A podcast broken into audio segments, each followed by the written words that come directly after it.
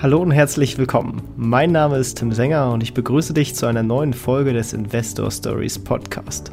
Erfahre von anderen Investoren, wie sie gestartet sind und welche Erfahrungen sie auf ihrem bisherigen Weg gemacht haben. Lass dich von ihren Geschichten, Strategien und Vorgehen inspirieren und schreibe deine eigene Investor Story. Hallo und herzlich willkommen zum Investor Stories Podcast. Heute habe ich einen besonderen Gast dabei, auf den ich mich sehr freue, und zwar Bernhard Hummel. Herzlich willkommen im Podcast. Ja, hallo von meiner Seite. Schön, dass ich dabei sein darf heute. Vielen Dank für die Einladung. Ja, und zwar, warum freue ich mich besonders? Äh, weil du einen äh, P2P-Scam mal aufgedeckt hattest tatsächlich, äh, oder unter anderem zumindest vielleicht dein Anteil daran geleistet ist, dass das dann aufgeflogen ist. Ähm, da, dazu kommen wir dann später auch noch mhm. mal. Ähm, äh, starten wir am besten erstmal damit, dass sich die Leute ein bisschen besser kennenlernen. Vielleicht magst du dich ein bisschen vorstellen und ein bisschen erzählen, was du so eigentlich sonst so treibst. Ja, äh, also äh, mein Name ist ja schon aus dem, aus dem Titel hervorgegangen. Ähm, mittlerweile lebe ich ein eher entspanntes Leben. Ich sitze jetzt gerade in, in Mabea, beziehungsweise genauer genommen Estebona, aber das äh, kennt keiner, deshalb sage ich immer Mabea. Das ist ein zusammengewachsener Ortsteil, könnte man sagen, in Süden von Spanien. Schaue gerade Richtung Gibraltar und habe mir tatsächlich hier auch als Teil meiner Investmentstrategie eben eine Wohnung gekauft wo sehr viel Potenzial in der Gegend ist. Aber ansonsten äh, verbringe ich natürlich nach wie vor auch viel Zeit in Wien, wo ich äh, nach wie vor auch äh, Verpflichtungen nachkomme aus dem Bereich, wo ich ursprünglich herkam, bevor das Investieren immer größer wurde. Äh, das heißt, ich bin auch immer im Bereich der Fahrschulbranche tätig, mittlerweile als Fahrprüfer für die äh, Polizei tätig hier in, in Wien und äh, zugleich aber veranstalte ich auch noch Fahrtechniktrainings, bin auch Buchautor in dem Bereich, habe also mehrere Bücher rund um das Thema Führerscheinausbildung, Führerschein, Fahrdynamik geschrieben. Ähm, ich glaube, das gibt mal so ein bisschen einen Überblick. Ist jetzt schwierig, das so spontan äh, sich zu beschreiben, ja. Ja, du, du, bist tatsächlich sehr aktiv da in diesen ganzen Führerschein-Thematik, hast da viel Content gemacht und da, darüber im Endeffekt äh, diese Unternehmung da, damit hast du auch im Endeffekt das, das Geld quasi dir erarbeitet, um zu investieren und hast da quasi mit auch Vermögen aufgebaut. Ja, also das war definitiv ein, eine Basis, ein, ein, eine Basis, die ich geschaffen habe durch diese Tätigkeit. Äh, so begann auch das Investieren tatsächlich, denn äh, eines Tages, als ich in meinen 60 bis 80 Wochenstunden arbeiten war, hat das Telefon geläutet und die Bankberaterin angerufen und gemeint, da ist doch eine größere Summe auf dem Konto und man sollte da doch mal was damit machen. Also so typische Kundenfang natürlich auch, kann man jetzt äh, im Nachhinein sagen, nachdem ich das Ganze ja mittlerweile äh, aus einer anderen Perspektive sehe. Und, und so hat auch das Investieren eigentlich dann begonnen, wo ich mich dann nach und nach mehr mit dem Thema beschäftigt habe. Damals wurde mir ein Fonds als erstes Investment äh, empfohlen und sehr bald habe ich dann aber mir gedacht, okay, die Gebühren, die dahinter stehen und so, das ist nicht das, was mich interessiert. Und da ging es dann immer mehr in Richtung Investments rüber. Und dann hast du das quasi selbst beigebracht. Wie war dann so quasi deine, deine Reise? Was hast du dann, als du dich dann selber damit beschäftigt hast, dann angefangen äh, mhm. zu machen? Also begonnen hat es eben, wie gesagt, mit diesem Fonds U-Invest von der Erste Bank. Ich kann mich noch dran erinnern und das hat mich dann aber überhaupt nicht fasziniert, zumal ich zum Beispiel auch ähm, damals mir schon gedacht habe, eigentlich dämlich, die investieren hier in Unternehmen, aber ich kann nicht einmal zur Hauptversammlung gehen, die für mich spannend wäre, weil ich ja nicht direkt in das Unternehmen investiert bin und habe dann begonnen, erste Einzelaktien damals noch über die erste Bank zu kaufen, aber die Gebühren, die Ordergebühren waren damals immens hoch. Ich glaube, wir waren damals sogar immer bei 70 Euro Ordergebühren. Äh, undenkbar heute und habe dann also die Reise weiter fortgesetzt. Damals gab es noch einen österreichischen Online-Broker, äh, Broker-Chat hat der geheißen von der Erste Bank, dann, der hat aber dann plötzlich zugemacht, ist ungefähr ein Jahrzehnt her, die ganze Sache.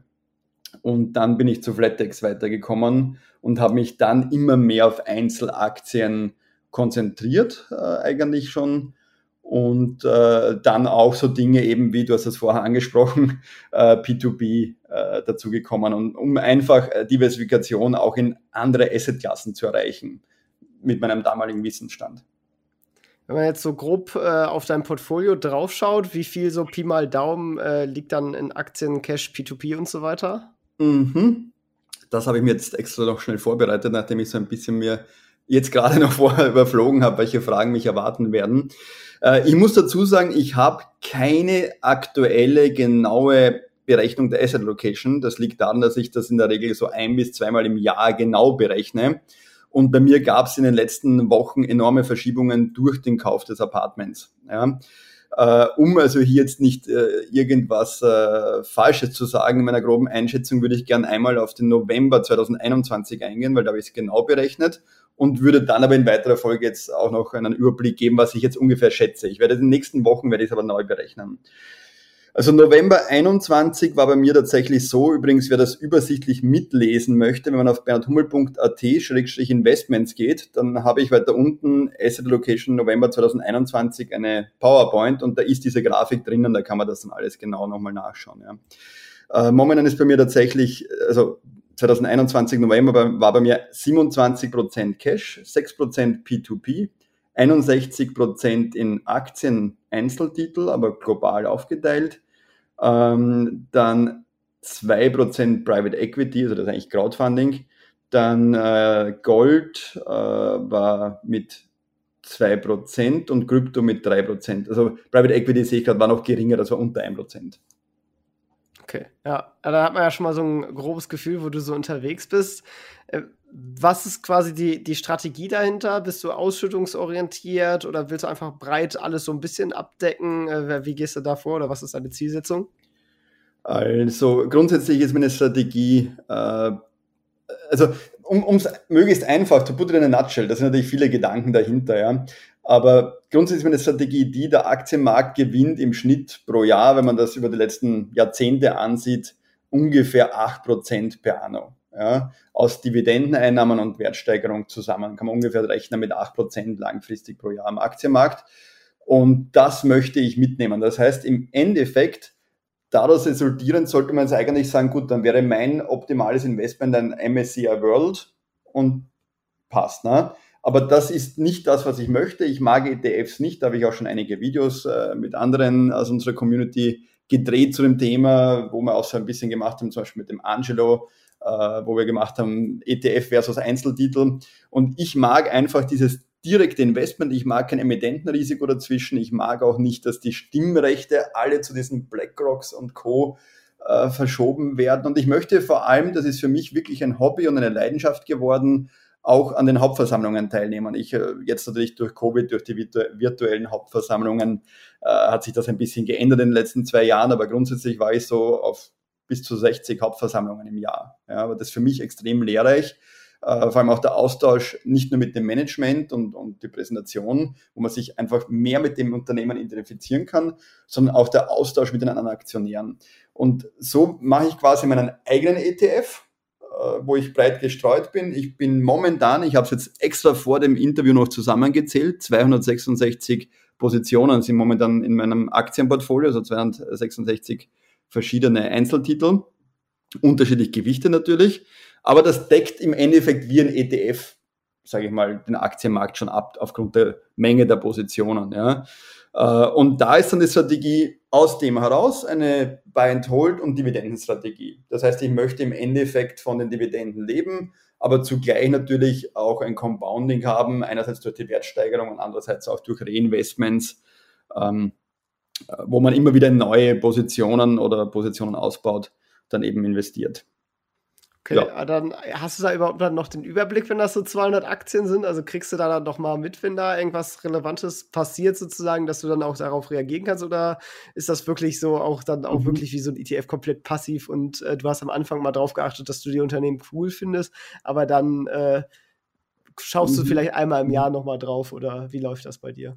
Also vielleicht interessant sind da auch die Top 10 Positionen, die dann doch einen deutlichen Anteil ausmachen. Aber da verweise ich jetzt auf ein Video, das kann, kannst du vielleicht nachher rein, ich weiß jetzt auch nicht den. den Packe ich gerne alles in die Beschreibung. Kannst du nachher in die Beschreibung, ich suche es raus und schickst dir. Das habe ich nämlich mit dem Alex im November letztes Jahr gedreht, äh, von Northern Finance. Ich weiß nicht, ob dir der Kanal was sagt.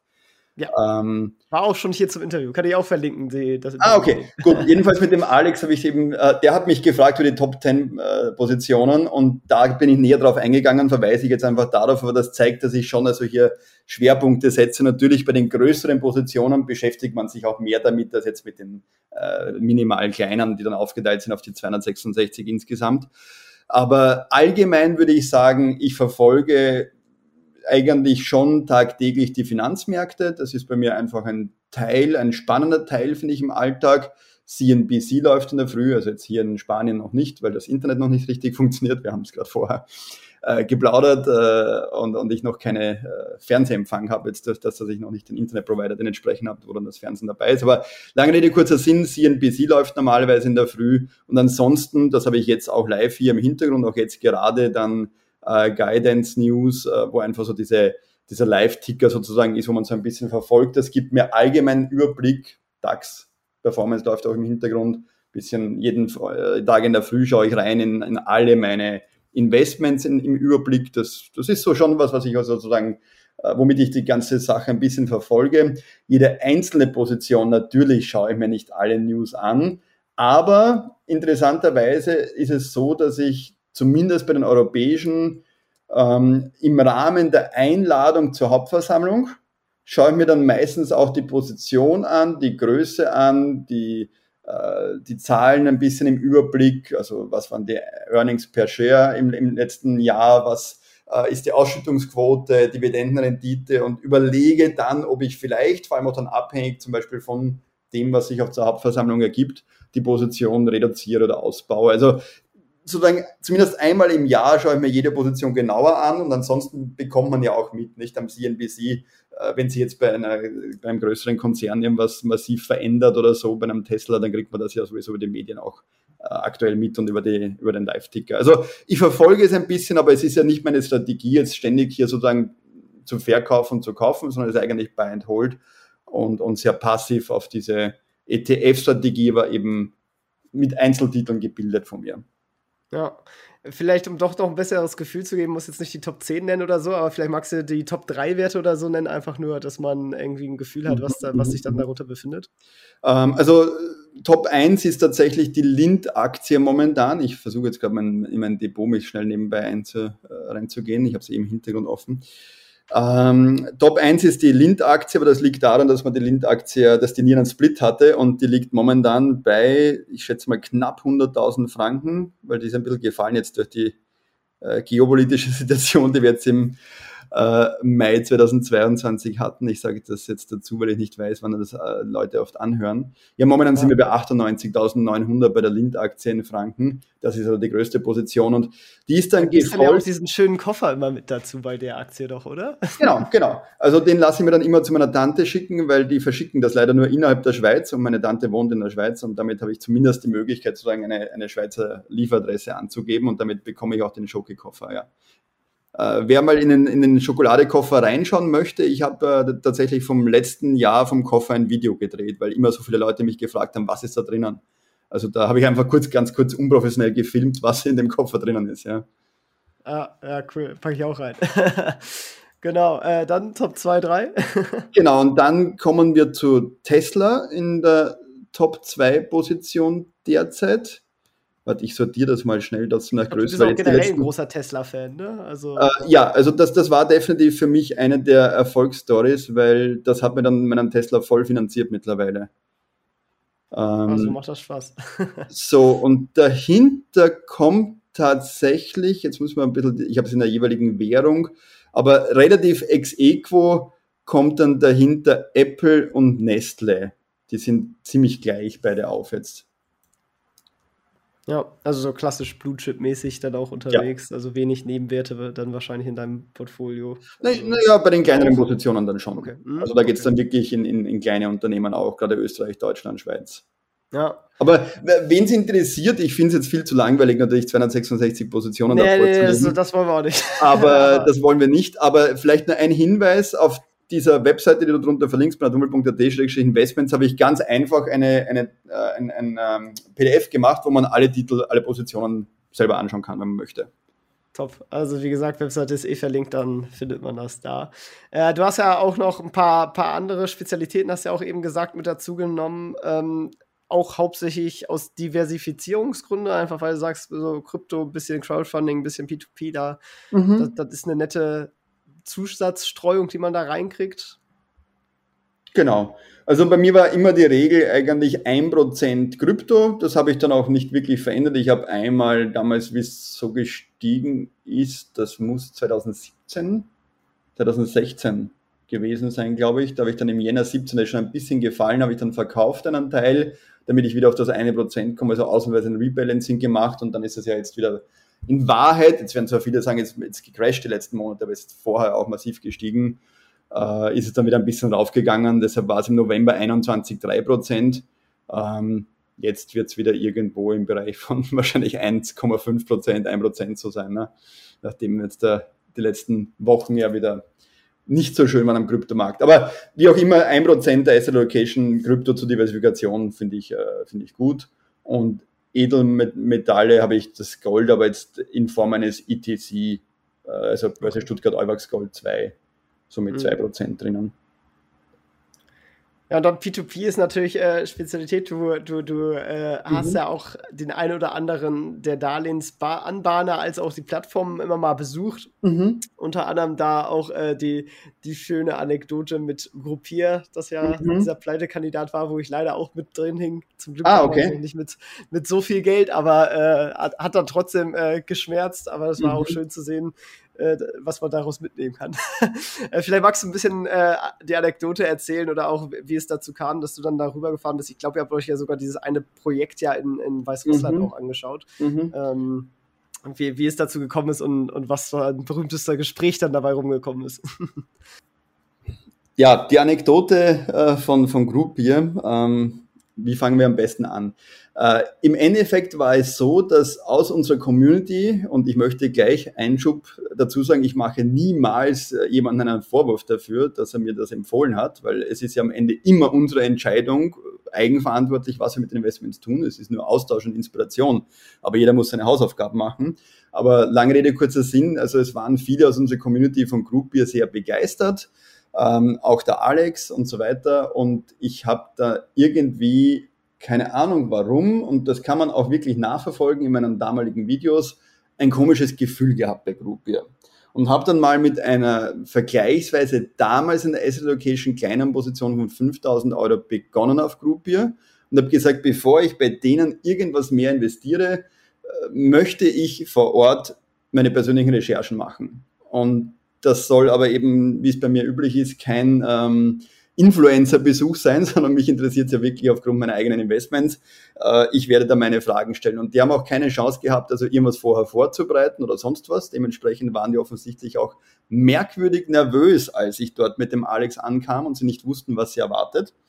Und dann habe ich äh, dieses, die Leute, die es damals verfolgt haben, ich habe es dann aus Sicherheitsgründen offline gestellt, weil ich da auch nicht Probleme bekommen äh, wollte, weil das Interview doch nicht sehr ähm, gruppierfreundlich war, ja, äh, da eben meine Fragen gestellt und, und versucht einfach so hinter die Kulissen zu schauen. Und damit begann eigentlich dann in unserer Community aufgrund meines Interviews auch immer mehr so diese Red Flags und der Zweifel an der Plattform. Und das hat, sicherlich hat Covid dann auch nochmal eine Rolle gespielt, glaube ich, unter Umständen sozusagen zumindest ins Rollen gebracht, dass die Leute mehr hinterfragen oder kritischer sind bei dieser Plattform. Ja?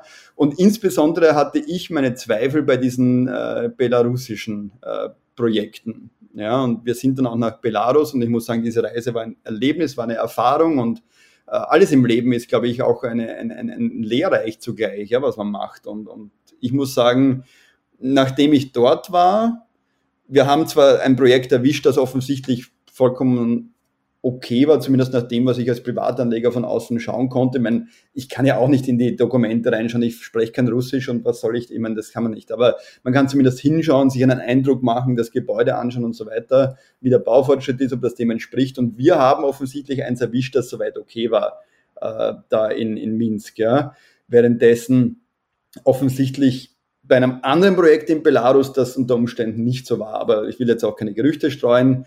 Äh, ich denke, man, die, die betroffen sind, verfolgen das eh entsprechend im Detail äh, und, und wäre jetzt also wahrscheinlich auch dann zu ausschweifend. Aber für mich war dann auch ein, eine Lehre daraus, äh, also in Belarus investiere ich nicht und ich habe dann auch für mich entschlossen, die Investments in diesen östlichen Ländern wie Belarus, Russland, Ukraine, äh, dann stark zurückzuschrauben, seinerzeit schon 2020, ja, weil es einfach nicht durchschaubar ist und gerade Belarus war also wirklich äh, ein Erlebnis, wenn man dann am Flughafen ankommt, das ist eine andere Welt, ja, also Kommunismus pur und ja, muss man mal erlebt haben. Wenn man dann im Minivan sitzt und äh, über die breite kommunistische Autobahn nach Minsk rein äh, zieht, Sicherheitsgurten findet man nicht, ja. Ähm, aber Militär überall, also es ist schon anders, ja. Ja, spannend. Ja, so ein paar andere Plattformen, wo, wo ich auch nachdenken würde, äh, hast du ja trotzdem auch noch ein Portfolio, zum Beispiel Swapper, die ja auch nicht gerade 100% transparent sind. Mhm. Zum Beispiel den Geschäftsbericht der, der, des Darlehensanbahners dahinter gar nicht erst veröffentlichen. Mhm. Äh, wie ist dein Gefühl bei denen so? Ähm, also allgemein muss ich vielleicht dazu sagen, weil ich glaube, das passt jetzt gerade.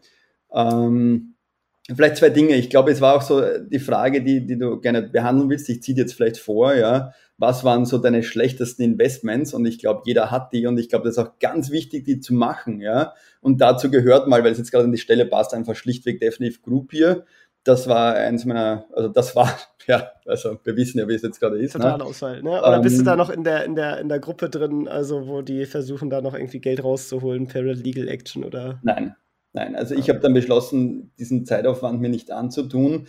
Ich glaube aber, dass wir vielleicht schon noch einen Teil des Geldes irgendwann über, vielleicht auch überraschend sehen. Ich habe es gedanklich abgeschrieben, aber ähm, ich war ja letzten Sommer erst wieder und ich möchte auch jetzt drüber fahren, weil ich bin ja jetzt gerade tatsächlich in der Wohnung, wo ich gerade sitze und das Interview aufnehme, äh, vom Office von äh, IBANK nur 20 Autominuten, circa 30 Autominuten circa entfernt, ja. Ähm, da möchte ich auf jeden Fall wieder vorbeischauen. Und da war interessant, dass ich eben mit dem CEO Alexander Melis mich auch über die Thematik Group Beer unterhalten habe, weil er ja dort Lohnoriginator war. Und er sagte, er hatte, also zumindest hat er mir das im vorigen Sommer erzählt und ich werde ihn jetzt wieder fragen, er hat das Geld nach wie vor am Konto, auf einem separaten Konto, äh, die Group Beer Gelder sozusagen, die ja zurückgeflossen sind alle, aber er überweist sie nicht Group Beer, weil er einfach nicht sicher gehen kann und eben nicht. Ja, und das glaube ich kann man jetzt auch so sehen oder wie auch immer. Ja, ähm, das, also jedenfalls kann nicht sicher gehen, dass wir es bekommen. Sagen wir es einmal vorsichtig formuliert, so um da jetzt nicht wieder irgendwie in was reinzukommen.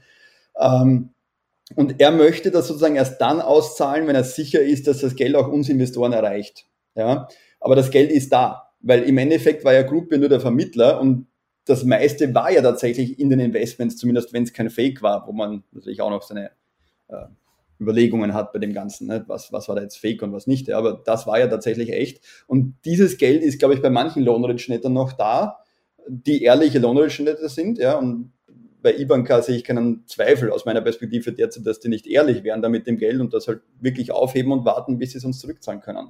Und er hat mir eben gesagt, er kann es uns nicht überweisen, ähm, weil ich ihn auch gefragt habe, weil natürlich hätte ich mein Geld gerne. Ja? Ich ich bin jetzt eh im Office, gib's mir, ne? also quasi. Ja? Aber das Problem ist, mich kennt er halt zufällig persönlich, das ist vielleicht eine andere Sache, weil es muss jeder, soll natürlich auch jeder und das möchte ich auch gleich behandelt werden.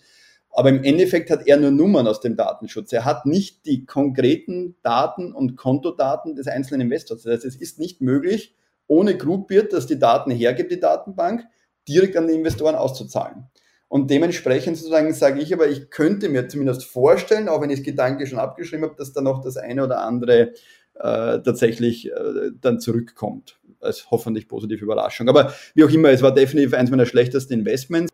Und damit kommen wir, glaube ich, auch von Group Beer, wenn wir gleich sozusagen bei den schlechten Investments bleiben, weil das einfach dazu passt, ja, zu der zweiten, äh, zum zweiten Fail, den ich hatte, was Investments betrifft, und zwar ist das bei Venture, wobei mich das ähm, sehr, sehr enttäuscht hat, weil ich war damals noch im Headquarter zum Beispiel äh, in Barcelona und hatte da eigentlich im Interview ein, ein, ein ganz gutes äh, Gefühl, ja, und, und das haben auch viele aus unserer Community bestätigt, dass das so ein bisschen ein, ein Hidden Gem war, kann man jetzt glauben oder nicht, und vielleicht äh, war, lag ich auch damals schon daneben, aber im Endeffekt waren die nicht so schlecht. Und das Problem ist eigentlich erst entstanden, als dann Gielen im Endeffekt ein Loan-Originator, Atlantis Financier und, und Giele mit der, nennen wir es jetzt mal Gielen Group, was auch immer da dahinter steckt, äh, die Plattform von Oleg Boyko, äh, heißt er, der russische äh, Oligarch, glaube ich, dahinter, der das damals als Fintech, der ist ein Fintech-Unternehmer auch gewesen, ja, äh,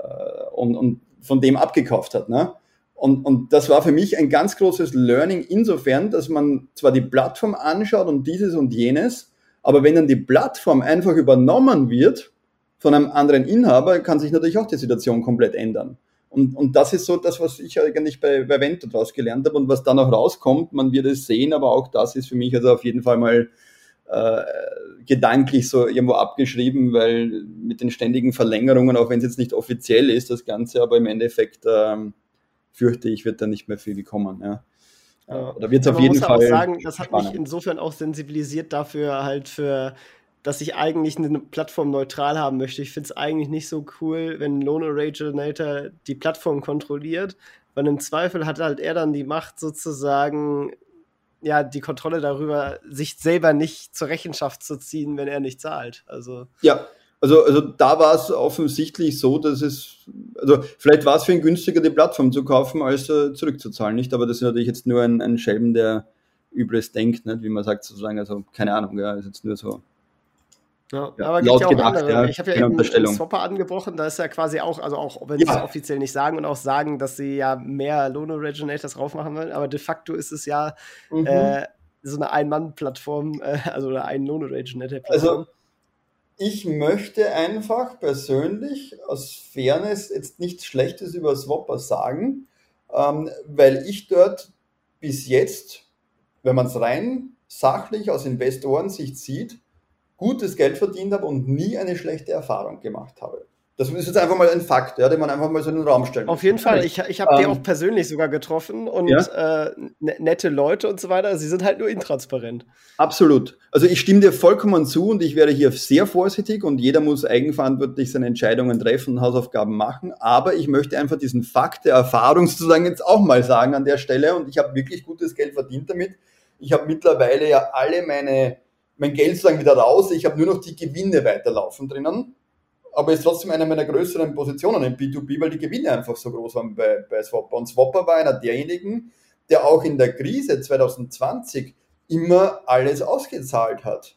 Es gab nie ein Problem. Das muss man jetzt einfach mal ehrlich so sagen. Ansonsten, klar, Transparenz würde ich mir mehr wünschen, aber ich kenne auch die Iveta ganz gut. Wie gesagt, ich habe mich mit denen mehrfach getroffen. Ich habe die auch interviewt. Seinerzeit habe ich in äh, Valencia habe ich sie mal getroffen, da hatten sie ein Board-Meeting und da bin ich reingecrashed mit dem Alex damals äh, auf einem Roadtrip von Barcelona nach Marbella und, und haben sie da ein bisschen interviewt und, und ja, keine Ahnung, mal sehen, was rauskommt, aber es muss einem halt von Anfang an klar sein, bei einer Plattform wie Swapper oder Bondora, da habe ich halt sozusagen ein Produkt, das den eigenen Loan Originator rückfinanziert. Das muss einem einfach klar sein, was halt anders ist als ein Marktplatz bei Mintos. Aber andererseits siehe man sich an, welche Probleme Mintos in der Krise, und ich meine jetzt schon die Corona-Situation 2020, ja, ähm, hatte im Vergleich zu einer Swap oder Bondora. Die konnten ja. beide im Endeffekt immer auszahlen. Jetzt, wenn manche sagen, Bondora Go und Grow hat nicht richtig ausgezahlt. Ja, aber das ist ja Teil des Systems gewesen, dass das Geld investiert ist und nicht, ich nicht alles abziehen kann. Also das sehe ich jetzt nicht als einen, etwas, was man direkt äh, kritisieren sollte oder man, man kann es kritisieren, aber ich finde, das war, das ist part of the game, weil wenn man, wenn alle Investoren bei Go and Grow alles abziehen könnten, würde ich mich eher fragen als Privatanleger, als kritischer, äh, wieso kann jeder zugleich abziehen, wenn das Geld soll ja arbeiten und in Krediten sein, nicht? Also das war für mich eine vollkommen logische Situation, ja. Also das heißt, ich würde das, weil du jetzt gerade gesagt hast, von zwei Seiten immer beleuchten, weil die Erfahrung bis jetzt hat schon gezeigt, dass die von Haus aus reinen Rückfinanzierer, nenne ich es jetzt mal, die sozusagen nur ihren eigenen da haben, eigentlich bis jetzt teilweise besser funktionieren als Parkplätze, äh, als Marktplätze, ja. wie äh, Mintos oder, oder ähnliche Plattformen, wo doch sehr viele Ausfälle dann waren in der Krise. Man muss Aber, natürlich auch sagen, Mintos hat ja auch sehr viel Engagement in Ländern, in denen das Rechtssystem nicht so einfach ist. Ich meine, es ist jetzt natürlich gut, dass du praktischerweise schon äh, Belarus, äh, Russland und Ukraine äh, damals dann rausgenommen hast. Aber auch, es geht ja weit weiter mit, weiß ich, Moldawien, Albanien, ja. schieß mich tot. Oder jetzt Türkei, als er der an der hohen Inflation da umgeklappt ist und Bobo, sich dann ja. halt gesagt hat, äh, ich, ich zahle das jetzt nicht mehr zurück. Ja. Äh, am Ende ist es natürlich schwierig, das durchzusetzen. Man sieht ja an den Cases äh, wie Peachy zum Beispiel, äh, da, wo sie quasi rechtsformmäßig gut durchgreifen können, wie halt in einem entwickelten Land wie England, da ist das einfacher und man kommt deutlich schneller auch ja. dann an das Geld ran, äh, als wenn man das jetzt irgendwo aus Timbuktu zurückholen muss. Ja, also keine Frage. das sind auch wirklich wieder Learnings, wenn man daraus nimmt, aus einem Jahrzehnt, das ich jetzt sozusagen auch im P2P ziemlich bin. Nicht ganz, B2B ein bisschen weniger, aber, aber unge ungefähr, da kommt schon, ja, es kommt schon hin. 2012, 2013 habe ich mit Bondora den ersten damals angefangen. Ähm, und das sind sicherlich Learnings und mittlerweile ist bei mir P2P massiv reduziert. Also ich bin ja bei 6% im November 2021 gewesen, wie ich es vorher schon genannt habe. Und äh, wo, wo, wobei das nicht alleine an dem P2P per se lag, sondern damals habe ich ja diese ganz große Chance gesehen, von P2P in Aktien zu gehen. Und da muss man wieder sagen, ähm, massiv gefallen sind im März 2020 die Aktien und ich bin dann mit ganz massiven Käufen eingegangen und habe dann so schnell wie möglich vom P2P sozusagen in die Aktien rein und, und, das war ja im Nachhinein betrachtet nicht die schlechteste Entscheidung, im Gegenteil, das war eine meiner besten, weil das hat mir die Eigentumswohnung hier in Spanien jetzt finanziert rein, die Aktion vom März 2020 bis äh, 21 November die Entwicklung am Aktienmarkt nicht. Also äh, da habe ich natürlich auch ein bisschen Verluste eingefahren am Zweitmarkt äh, bei Mintos zum Beispiel, aber man muss auf der anderen Seite wieder sagen, es hat funktioniert, dass man rausging. Ja? Und, und eine Lehre, ja, an der Stelle ist, äh, P2P-Investments mache ich mittlerweile geringer in der Asset Location, aber auch wegen der Chance, eben aus dem Jahr 2020 in den Aktienmarkt reinzugehen aber auch hier vor allem eher in westlichen Ländern. Also ich bin eher bei den Lohnrich-Nettern, die ich auch kenne, zum Beispiel eben Ibanka. Ich wurde ja teilweise bezeichnet als Fanboy von Ibanka und so, aber nein, ich kriege kein Geld dafür, dass ich das sozusagen jetzt so sage, sondern ist einfach meine ehrliche Überzeugung, weil ich halt den CEO kenne, im Office drinnen war, äh, hier um die Ecke von der Wohnung jederzeit vorbeischauen kann auf einen Café, wenn ich Fragen habe. Das ist für mich ein anderer Zugang, als wenn ich irgendwo in Belarus investiere, wo ich auch vor Ort war und meine Erfahrungen gemacht habe, die halt anders waren als hier äh, Fuengirola bei IBAN im Headquarter. Ja, Spanien, Mabea ist äh, auch eine gute Überleitung. Äh, du hast dir da ein Apartment gekauft. Was war da das Rational dahinter? Also zum einen muss man sagen, äh, ich habe äh, vorgehabt, im 2021er äh, Jahr Gewinne, die ich gemacht habe aus dieser Aktion im März 2020, also ich habe vielleicht eigentlich schon zu früh gekauft, ich habe im Februar 2021 begonnen, massiv am Aktienmarkt zu kaufen, Nachkäufe zu tätigen und neue Positionen aufzumachen und habe das dann durchgezogen eigentlich bis in den Mai, Juni 20 äh, hinein. Aber es hat sich im Nachhinein als eine ganz gute Entscheidung herausgestellt und habe da also wirklich dann, äh, es war, war, war eine gute Zeit, nicht, äh, bis im, bis im Sommer 21 und habe dann gesagt, ich möchte jetzt auch wieder das Risiko rausnehmen und eine neue Assetklasse dazu bekommen, nämlich eine Immobilie. Und ich fand die Immobilien in Wien relativ unattraktiv vom Preise, weil einfach extrem hohe Preise, aber bitte, das ist ja nur meine Einschätzung, also andere äh, Investoren sehen das vielleicht wieder ganz anders, die Immobilienpreise in Wien. Aber für mich waren in Deutschland, Österreich, Schweiz überhaupt, ja, die Immobilienpreise mittlerweile extrem hoch, ja. Und habe dann Spanien so ein bisschen für mich entdeckt, eh schon länger immer wieder beobachtet, auch über die B2B-Plattformen, auch über diese, ähm, wo es die diversen äh, Asset Guru Immobilien gab hier, da habe ich ja die erste Immobilie, habe ich ja gleich um die Ecke hier kennengelernt, als ich für Asset Guru mal da genauer, also bei Escrow mal genauer auf die Finger schauen wollte und schauen wollte, ob die Immobilien in Spanien echt sind und wie die so ausschauen. Und da habe ich so ein bisschen begonnen, mich damit zu beschäftigen, eigentlich über P2P und habe dann bemerkt, dass hier noch nach meinem Ermessen deutlich mehr Potenzial ist und man kann aus dem Verkauf, zum Beispiel die Wohnung neben mir, war so ein Investmentszenario von jemandem, der Offplan gekauft hat und jetzt gerade wieder verkauft. Äh, und man kann sagen, allein im letzten Jahr haben wir hier 50 bis 100% Wertgewinn in Immobilien eingefahren. In, in, dem Fleckchen, wo ich bin, weil dieses Gebiet sich gerade extrem entwickelt und Mabea sozusagen zusammenwächst mit Estebona. Und, und das war das Investmentszenario, dass ich gesagt habe, gut, dann haben wir eine neue Assetklasse und hier sehe ich halt Potenzial, äh, in den nächsten Jahren äh, doch deutlichere Gewinne noch einzufahren als jetzt in Österreich. Aber wie gesagt, wir haben keine Glaskugel und ich kann natürlich komplett daneben liegen. Ne? Aber du hast das schon auch zur Selbstnutzung gekauft und willst das jetzt nicht vermieten oder doch? Ähm, ja, also momentan mal der Plan ist der, auch hier wirklich einen, einen Wohnsitz zu haben. Oder ich, ich habe hier wirklich einen Wohnsitz. Ich bin mittlerweile offizieller Einwohner hier. Ja, äh, Meldung mittlerweile gemacht in, in der Town Hall. Und äh, ich möchte hier leben. Ich habe beschlossen, durch das, dass unsere Familie ich als Einzelkind, muss man sagen, von der Situation her, einfach um das zu verstehen, die Hintergründe, äh, schon einen Wohnsitz, ein Haus in, in, in Wien besitzt, ja, und, und ein weiteres in Österreich besitzt, habe ich gesagt, es macht mir für die Diversifikation mehr Sinn, sozusagen auch in ein anderes Land zu gehen. Ja, und, und, und hier einen Wohnsitz zu haben und den möchte ich auch selbst nützen jetzt mal. Also ich vermiete jetzt mal nicht, äh, mein Freundeskreis ist herzlich willkommen, das Gästezimmer zu nützen, ja, aber ich möchte nicht vermieten und jetzt andere Leute darin haben, sondern eher schauen, ob ich vielleicht sogar noch weitere Investments jetzt in der, in der Umgebung hier tätige. Ich bin jetzt ständig so ein bisschen mit dem E-Scooter herumfahren und Projekte anschauen hier und äh, mal schauen, was sich hier noch ergibt. Vielleicht äh, mache ich sozusagen dieses Szenario, dass ich eine weitere Immobilie hier kaufe und dann zum Beispiel die, wo ich jetzt wohne, die habe ich auch sehr schön nochmal ausgebaut, weil wenn du jetzt äh, eine Immobilie, ein Apartment bekommst, dann glauben die Leute, das sieht so aus wie die Showflat, nicht, die man in der Werbung sieht, aber das ist ja im Endeffekt äh, ist ja hier leer, nicht? Also du musst ja erst mal von der Beleuchtung bis hin zu allen Designelementen und allem das noch machen und habe das mit einer Innenarchitektin hier gemacht und das heißt also sozusagen auch hier nochmal den Wert der Immobilie versucht deutlicher zu steigern, also sozusagen mehr zu steigern, als vielleicht der Innenarchitekt oder die Innenarchitektin in dem Fall gekostet hat. Und dann könnte ich mir gut vorstellen, dass ich zum Beispiel, wenn ich dann eine andere Immobilie habe, das gleiche nochmal spiele, dann die teurer verkaufe und eine andere übersiedle oder so. Also dass ich hier einfach so ein bisschen auch im Immobilienbereich tätig bin. So meine Wunschvorstellung. Ja, spannend. Und dann äh, hast du quasi dann auch schon, wenn du dich da jetzt auch gemeldet hast, dann willst du da in Zukunft auch deine Steuern abführen und dich mit dem spanischen System rumschlagen? Nein, nein. Also Steuersitz bleibt Österreich derzeit. Ähm, mal sehen, wie es hier mit den Regierungen weitergeht. Ich habe zumindest jetzt mal die Flexibilität, wesentlich schneller auch zum Beispiel in Spanien den Steuersitz zu verändern. Äh, aber momentan ist der definitiv auch aufgrund der gesetzlichen Regelung, äh, trotz der Wohnsitzmeldung äh, in Österreich, denn ich werde zumindest um einen Tag mehr als die Hälfte des Jahres in Österreich sein. Und äh, also du weißt, worauf ich jetzt anspiele. Ja, ich, ich kenne die Regel. Und äh, ist, ist gar nicht, also das, das ja, äh, man kennt jeder von uns, glaube ich, der zu einem Podcast hört. Und dementsprechend auch meine GmbH, auch mein Einzelunternehmen hat Firmensitz äh, in Österreich.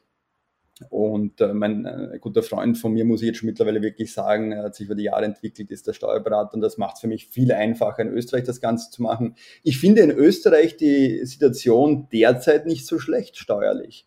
Klar gibt es bessere Varianten, ja, äh, aber das sind halt dann immer die Frage, was kostet dich auch so eine Variante, macht das Sinn, ja? Ich meine, man könnte jetzt sagen, Monaco wäre super, ja gut, aber ich kann mir mal schon den Einstieg, äh, würde keinen Sinn machen, wenn man dort eine Wohnung mietet, dann kostet es ein Vielfaches von dem, was ich mir an Steuern in meiner äh, Größenordnung sozusagen sparen könnte. Ja. Aber jetzt mit den Möglichkeiten der Situation, die ich habe, glaube ich, ist der Steuersitz Österreich nicht so schlecht. Aber man hat die Option, schneller auch den Steuersitz zu ändern, wenn es notwendig ist. Äh, zum Beispiel nach Spanien in meinem Fall. Und die Wohnsitzmeldung ist vielleicht interessant für manche, die zuhören, ist tatsächlich möglich, ohne den Steuersitz zu ändern. Man kann in der EU mehrere Hauptwohnsitze haben und, und es zählt dann aber der, wo der Lebensmittelpunkt, also diese äh, mehr als einen Tag, äh, sozusagen als die Hälfte des Jahres. 183 Tage sind es, glaube ich. Ähm, bitte? 183 Tage sind es, glaube ich. ja, genau, also diese 183, 184 Tage oder was auch immer sind, äh, jedenfalls äh, dann sozusagen äh, in dem einen Land zu verbringen und trotzdem mehrere Hauptwohnsitze zu haben. Denn das äh, Spanien kennt zum Beispiel nicht den Begriff des Nebenwohnsitzes. Ja? Also kann man nur einen Hauptwohnsitz machen, auch wenn ich jetzt zum Beispiel nur ähm, fünf Monate hier da äh, jetzt verbringen würde oder so. Ja, also das, das ja. ist kein, kein Steuer, steuerlicher Hintergrund. Spannend, wusste ich gar nicht. Ja, eben hast du schon deinen äh, größten Fehler oder Fehler im P2P-Bereich sozusagen verschiedene äh, angesprochen. Äh, vielleicht ins Positive nochmal gefragt, äh, was würdest du denn als dein größten Investment Erfolg bezeichnen? Äh, ich möchte einen Fehler noch dazu sagen, weil sonst ist es äh, nicht, nicht korrekt. ja. Ähm, und zwar Wirecard. Ja war halt auch noch so ein, ein, typischer Fehler, weil ich möchte damit zeigen, dass nicht P2P per se jetzt sozusagen das Problem ist, weil ich bin nach wie vor jemand, der sagt, man, man soll nicht alles schlecht reden, weil das ist so, äh, weißt du, vorher war so alles pro, wo ich dann eher der Kritische war und mich wirklich Leute kritisiert haben, warum ich immer wieder das ein oder andere hinterfrage und kritisiere vor März 2020 und, und ich wurde auch kritisiert für meine äh, kritische Reise damals, sogar noch bei den Interviews konnte ich mir einiges anhören, warum ich denn so frage und hinterfrage und so weiter. Dann kam das andere Extrem. Ich glaube, ein neutraler Zugang macht auch heute noch Sinn. Und Geld kann man überall verlieren, ja, nicht nur im P2P, also auch im Aktienmarkt. Und das zeigt aber auch wieder, die Strategie macht Sinn, äh, zu diversifizieren und, und in meinem Fall bei den 266, damals waren es glaube ich nur 200 Titel ungefähr, die ich hatte zu dem Zeitpunkt von Wirecard, äh, dann fällt das aber trotzdem überhaupt nicht ins Gewicht und genauso ist es bei P2P, wenn man hier diversifiziert und P2P selber gering hält. Dann äh, sind diese Plattformen eben auch nicht ins Gewicht gefallen. Und das ist der Grund, warum man diversifiziert. Sonst bräuchte man ja über das Thema gar nicht reden, wenn ich eh sicher wäre, dass nie was ausfällt. Ja, das ist halt part of the game. Aber im Aktienmarkt auch was, äh, also äh, gehörig daneben gegangen. Ja. Und, und ein, ein, weiterer Fehler, vielleicht, äh, den manche sagen, könnte sein, dass man nicht früher begonnen hat zu investieren. Muss aber auf der anderen Seite sagen, ich habe halt mal mich darauf konzentriert, wirklich viel als Angestellter zu arbeiten und dann irgendwann kommt halt der Moment, wo man beginnt. Früher ist natürlich immer besser als später, klar. Gut, das waren sozusagen die, die, die, die Fehler, das, das Gute. Also ich glaube, das haben wir auch schon erwähnt und, und möchte jetzt nicht nochmal äh, zu lange drüber reden, sonst wird es auch langweilig für die Zuhörer. Ich glaube, das beste Szenario war damals, dass ich im März 2020 mal meinen gesamten Cashbestand äh, in Aktien investiert habe, äh, wo alle damals panisch waren und, und, und viele zumindest nie wieder Aktien gesagt haben. Nicht alle sind Blödsinn, äh, haben auch einige so wie ich gemacht, ja. Aber einige haben auch gesagt, ich greife ins fallende Messer und das würden sie nie tun. Und ich habe dann also im Februar begonnen, 2020 massiv zu kaufen, wie dieses Covid aufkam und, und bis in den Mai. Und das war meiner Meinung nach eine der besten Entscheidungen, weil danach ist es so schnell wieder raufgegangen und da konnte ich echt also äh, günstige Einstiegskurse erreichen. Und mir ging es ja gar nicht um die Kursgewinne alleine, sondern vor allem dadurch, dass ich diesen günstigen Einstiegskurs hatte, waren ja damals enorme Dividendenrenditen bei, bei wirklichen Dividendenaristokraten zu erreichen, die mitgefallen sind. Gerade am Anfang, vielleicht auch durch die ETFs, wo sozusagen äh, massiv Leute aus dem Markt rausgegangen sind, sind auch teilweise Unternehmen mitgefallen, wo ich sagen muss, die, die profitieren tatsächlich sogar von der Covid-Krise. Also ganz am Anfang hat es wirklich alle erwischt. Ja. Und, und da bin ich dann massiv rein mit dem ganzen Cash und dann haben sich auch einige gedacht, na, der ist komplett panisch im P2P, weil er plötzlich alles am Zweitmarkt verkauft. Aber in Wahrheit war für mich eigentlich einfach nur ein, eine Veränderung der Asset Location, ein, ein ergreifender Chance dahinter in dem Moment, weil ich mir gedacht habe, ich glaube, dass ich mehr Potenzial habe, wenn ich jetzt zu diesem Aktiencrash, weil es war ja kein P2P-Crash in Wahrheit, es war ein Aktiencrash, ähm, in Aktien reingehe. Und das war meiner Meinung nach der, einer der größten Erfolge. Ja, und natürlich Einzeltitel wie, wie Tesla, klar, das war natürlich auch nett, die ich 2019 ähm, damals gekauft habe, relativ günstig und ja. Ja, dann äh, schauen wir doch nochmal in die Zukunft. Äh, ist äh, das äh, Spanien-Portfolio ausbauen, ein bisschen mehr Immobilien machen? Äh, hast du sonst noch so weitere finanzielle Ziele für die Zukunft? Ähm, also ich glaube mal, das eine, was wichtig ist, ist bodenständig bleiben, dankbar sein für das, was man sozusagen derzeit hat und, und, und da nicht, nicht zu groß werden wollen oder zu schnell sozusagen dann irgendwo, weil jetzt die letzten Jahre gut waren, glauben, dass es so weitergeht, sondern es sind Wellen und es war jetzt mal gut und es wird nicht immer so laufen und es wird gute und schlechte Jahre geben. Äh, jetzt ist ja der Aktienmarkt gerade eh relativ ähm, spannend, sage ich mal, ja. Äh, dementsprechend natürlich auch jetzt das Aktienportfolio über die letzten Wochen etwas geschrumpft. Gut, die Woche war es wieder besser und Freitag. Aber lange Rede, kurzer Sinn, das heißt also bodenständig bleiben ist äh, für die Zukunft, aber zugleich natürlich versuchen, ähm, mit diversen Investments im Immobilienbereich jetzt auch, aber auch am Aktienmarkt äh, weiterhin äh, auszubauen. Ich habe die letzten Jahre schon bemerkt, dass man zwar einerseits zur Beruhigung und auch für den Cashflow äh, ruhig seine bisherigen Tätigkeiten, bei mir ist es eben die Fahrtechnik-Trainings und, und die äh, Thematik Fahrschule, sage ich mal, allgemeinen Führerscheinprüfungen, die ich mir Gott sei Dank frei einteilen kann als Sachverständiger bei der Polizei, wann ich zur Verfügung stehe für Fahrprüfungen und diese Dinge äh, weitermachen, da den Cashflow haben und parallel aber natürlich versuchen, im Bereich der Investments weiter zu lernen, neue Erfahrungen zu sammeln und dementsprechend dann halt Strategien, die funktionieren, zu wiederholen und auszubauen.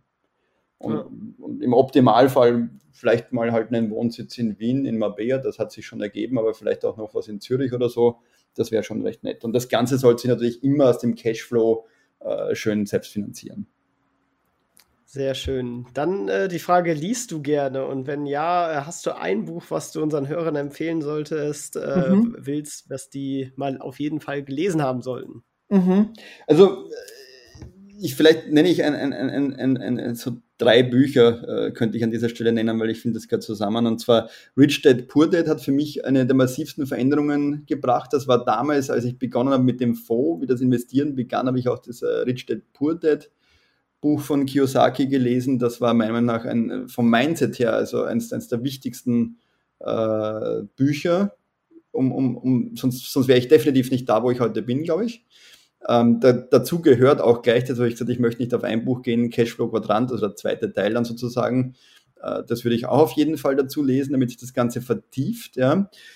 Ähm, Börse für Dummies finde ich sehr gut, äh, um die Basics zu lernen. Das hat mir damals geholfen, dann in die Einzeltitel reinzugehen und das System dahinter zu verstehen.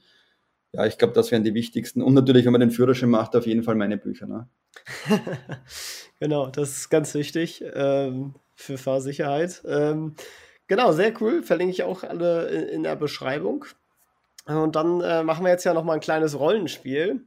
Und zwar wachst du morgen im Körper eines anderen auf. Derjenige hat einen Angestelltenjob mit ca. 1500 Euro Nettoverdienst und noch 10.000 Euro auf einem Tagesgeldkonto. Du hast kein Netzwerk oder sonstige Kontakte und musst sozusagen als neuer Mensch nochmal von vorne starten. Wie würdest du es angehen? Also, ich habe es jetzt schon ein bisschen vorweggenommen in der vorigen Frage. Sorry, wenn ich mich manchmal wiederhole, weil es halt auch bei einem Live-Interview jetzt oder bei einem spontanen Interview äh, manchmal äh, schwierig, das äh, so den Faden zu behalten. Aber äh, zuerst möchte ich sagen, es zeigt mir an der Stelle nochmal, wie dankbar man sein muss für die Situation, in der man sich gerade befindet aber man darf auch nichts als selbstverständlich sehen. Ja, das heißt also natürlich kann es sein, dass äh, mal alles weg ist, aber man kann eben zumindest die Erfahrungen, und das war ja, glaube ich, in der Frage drinnen, meine Erfahrungen habe ich sozusagen, aber es ist sozusagen einfach nur die Situation jetzt neu, ja, genau. äh, dann nützen. Und da würde ich empfehlen, erstens die 10.000 Euro würde ich sofort beginnen, genau meine Asset Allocation aufzubauen. Also ich würde gleich mit Einzeltitel beginnen, diversifiziert, in, in zwei Brokern. Einerseits äh, bei Flatex in meinem Fall, ich bin jetzt Österreicher, deshalb erzähle ich es jetzt halt aus der Perspektive. Ja. Ich nehme jetzt an, ich bin Angestellter in Österreich, jetzt, äh, wenn du die Frage so formulierst. Ja. Äh, würde ich auf jeden Fall mal äh, bei Flatex ein Depot aufmachen und österreichische und deutsche Einzelaktien kaufen. Und ich würde bei Swissquote ein Depot aufmachen, damit ich diversifiziert außerhalb der EU äh, in einem anderen Land, äh, in anderen Währungen auch gleich investiere, weil viele würden sagen, mit dem 10.000 Euro zahlt sich das aus? Ja, weil ich glaube, dass du damit gleich viele Erfahrungen sammelst und sozusagen diesen Bezug zum Investment auch gleich hast. Und dann würde ich auch gleich zu den Hauptversammlungen hingehen, um da wieder in mein Netzwerk reinzukommen äh, mit den Privatanlegern, weil das ist mein Recht als Aktionär an Hauptversammlungen teilzunehmen. Ich finde, das ist schon mal lehrreich, muss man nicht verstehen, aber wie gesagt, du hast gefragt, was ich machen würde. Ja, würden wahrscheinlich viele anders machen. Das zweite ist, ich würde äh, meinen Angestelltenjob natürlich weitermachen in dem Fall. Äh, versuchen hier vielleicht zu schauen, dass ich mich verbessere, auch was das Einkommen betrifft. Das habe ich auch immer so gehandhabt. Ich habe also schon immer verhandelt über den Kollektivvertrag, von Anfang an eigentlich, muss ich sagen. Und ich habe immer schon mehrere Angestelltenjobs zugleich gemacht. Also ich war in zwei, drei Jobs immer zugleich und dadurch sind diese 60 bis 80 Wochenstunden gekommen. Und ich würde da schauen, dass ich möglichst effizient mir als Angestellter dann raussuche, die Bereiche, wo ich am meisten verdienen kann. Also ähm, ich habe das ja tatsächlich auch so gemacht und mache das ja nach wie vor so. Das, was lukrativ ist, was mir einerseits Spaß macht und das, was auch finanziell Spaß macht, sagen wir jetzt mal so, äh, raussuchen. Ja? Und als Fahrschullehrer waren das zum Beispiel seinerzeit die Theoriekurse, die Nachtfahrten, äh, Vortragstätigkeiten und ich habe mich dann eigentlich immer mehr spezialisiert nur auf das und das Fahren habe ich gar nicht mehr gemacht dann zum Beispiel. Und heute mache ich halt wieder die Bereiche noch mehr jetzt wirklich noch fokussiert auf das, was eben besonders effizient ist. Das würde ich auf jeden Fall machen, dass ich hier möglichst effizient auch im Angestelltenjob arbeite, aber die Sicherheit habe, äh, sozusagen äh, hier einen Cashflow zu haben und weiter aufbauen zu können. Denn mit 10.000 Euro am Konto kommst du nicht weit und hast du keinen großen Buffer.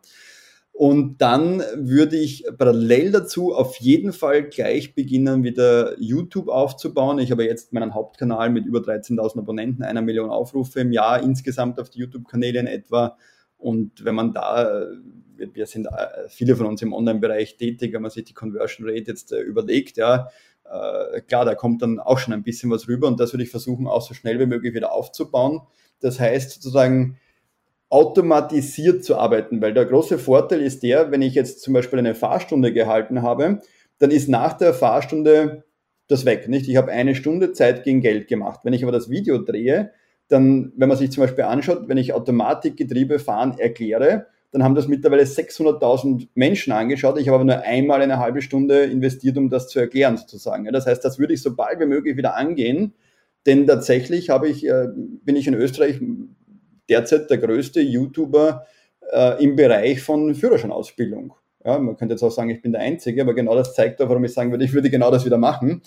Äh, weil auch wenn ich von Null starte, dann hätte ich das Potenzial, hier was zu machen, was die anderen nicht machen in dem Bereich. Ja? Und dann natürlich Bücher schreiben etc., um möglichst bald auch wieder hier automatisiert passives Einkommen aufzubauen. So, das wäre jetzt, was ich mit meinen Fähigkeiten versuchen würde, möglichst schnell wieder äh, aufzubauen, um da wieder dann äh, das Vermögen auszubauen. Ja, ist doch eine gute runde Sache. Dann kommen wir auch tatsächlich schon äh, fast zum Abschluss. Und zwar äh, darfst du jetzt unseren Hörern noch einen einzigen Tipp mit auf den Weg geben, äh, den die als Anleger gebrauchen könnten. Als Anleger. Das heißt, es genau, genau. Also, auf Anleger sein. Du darfst ähm, auch gerne einen Lebensratschlag geben. Mhm. Also ich würde tatsächlich sagen, Depot eröffnen und anfangen und machen. Fehler machen und akzeptieren, dass Geld verlieren genauso dazugehört wie Geld gewinnen. Wer runter nicht dabei ist, ist rauf auch nicht dabei. Und es gilt ja im Leben öfters zu gewinnen als zu verlieren ja, und, und Erfahrungen sammeln. Du musst, du musst Fehler machen, die sind wichtig, um daraus zu lernen. Und keine Angst vor Fehlern, weil dadurch lernst du schneller. Das ist, glaube ich, das, was ich sozusagen, diesen Gedanken würde ich den Leuten mitgeben. Und natürlich keine, äh, sozusagen nicht alles in einen Korb, logischerweise, weil dann ist der Fehler problematisch. Aber diversifiziert anfangen, so schnell wie ja. möglich. Das äh, klingt doch gut. Ja, dann äh, vielen Dank tatsächlich. Äh, waren viele spannende und vielseitige Punkte dabei, würde ich mal sagen. Weil du ja auch gerade in vielen verschiedenen Bereichen aktiv bist. Ähm, genau, wer äh, Interesse hat an dem Lindkoffern, den Büchern, deiner Webseite, deinem YouTube-Kanal etc., das findet ihr alle in der Beschreibung in den Shownotes verlinkt. Äh, schaut da gerne vorbei und ja, vielen Dank, dass du dabei warst. Ich danke vielmals. Ich finde das immer wieder spannend, mich auszutauschen. Vor allem durch solche Interviews macht man sich dann selbst auch wieder mehr Gedanken, weil man plötzlich Antworten geben muss. Und das hilft mir als Privatanleger sozusagen auch immer wieder zu reflektieren neu. Also vielen Dank äh, an dieser Stelle, aber auch äh, für den Austausch. Und ich möchte auch dazu sagen, ich freue mich immer über Austausch ja, als Privatanleger, weil ich glaube, dadurch lernt man auch sehr viel. Das heißt also gerne auch bei mir melden, falls das irgendwie so vorgesehen ist bei dem Podcast oder so nachher. Man findet mich ja leicht im Internet, Instagram und so weiter und so fort, E-Mail und Co. Ähm, genau. Ja, ich freue mich auf weiteren Austausch und sage vielen Dank. Top, dann bis denn. Ciao, ciao. Buenos dias. Ciao, ciao. Das war's auch schon wieder mit dieser Podcast-Folge. Ich danke dir ganz herzlich fürs Zuhören. Wenn dir der Podcast gefallen hat, würde ich mich sehr freuen, wenn du ihn mit einer Bewertung auf iTunes unterstützt. Außerdem möchte ich dich gerne dazu einladen, der Investor Stories Community auf Facebook beizutreten.